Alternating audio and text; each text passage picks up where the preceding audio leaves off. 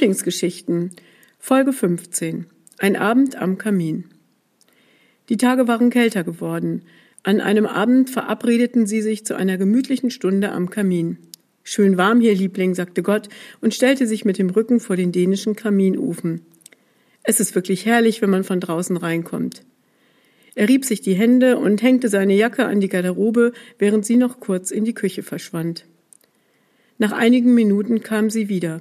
Er setzte sich in einen der alten Sessel, die vor dem Kamin standen. Erbstück, sagte sie. Über die Farbe und das Muster lässt sich gewiss streiten. Aber drin sitzen kann man wirklich gut. Zum Lesen ist das recht gemütlich. Sie stand mit einem Tablett vor ihm. Ist dir jetzt wieder warm?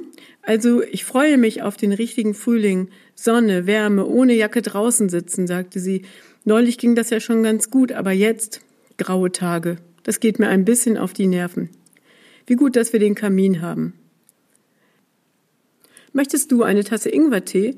Sie reichte ihm eine Tasse herüber. Vielen Dank, Liebling. Uns fehlt es hier wirklich an nichts. Und der Frühling, er wird sicher noch kommen.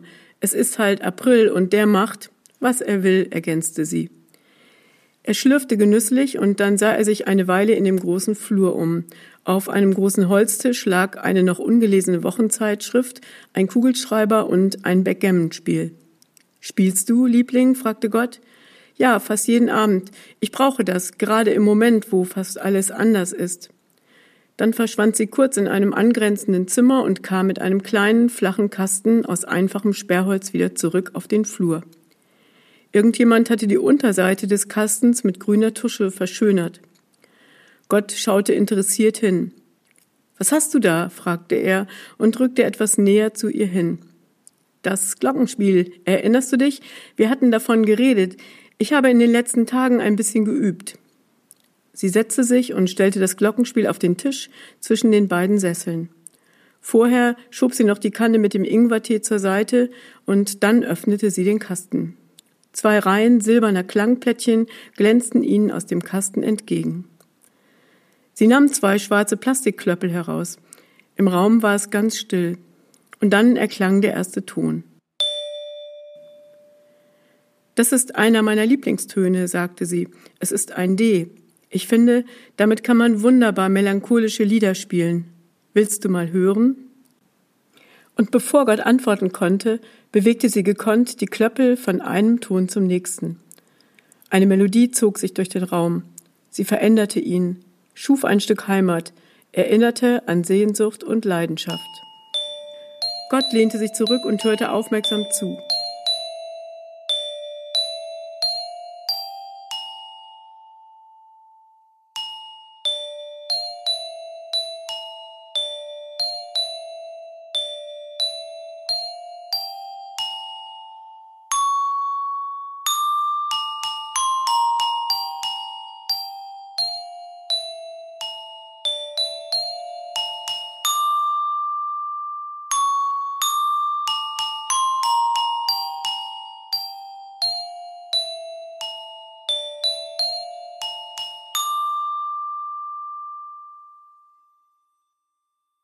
Als sie das Lied zu Ende gespielt hatte, sagte er, aus Israel, wenn ich mich recht erinnere, ein wunderschönes Lied. Ich mag das.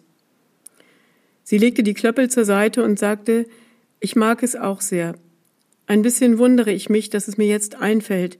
Ich habe es seit Jahren nicht mehr gesungen. Was meinst du? fragte sie und sah Gott forschend an. Glaubst du, dass man sich wirklich an alles erinnern kann, wenn man nur will?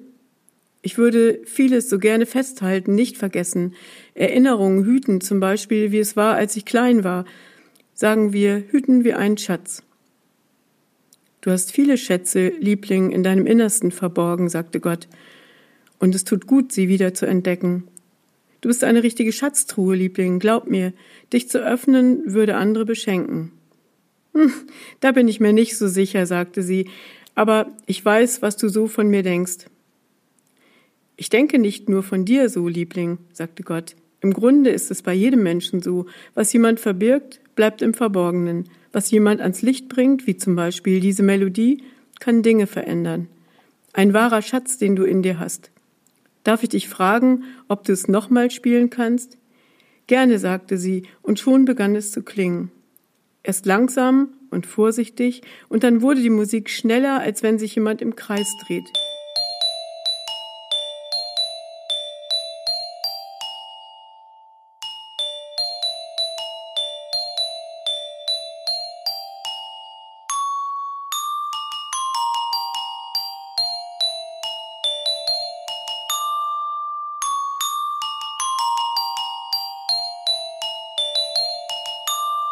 Am Ende war sie außer Atem, stand auf und feuerte den Ofen an. Es tut so gut, einmal alles zu vergessen, wirklich so gut, sagte sie. Und so kam es, dass sie und Gott noch ein paar Stunden vor dem warmen Ofen saßen, Musik machten, Backgammon spielten und sich über das Leben unterhielten.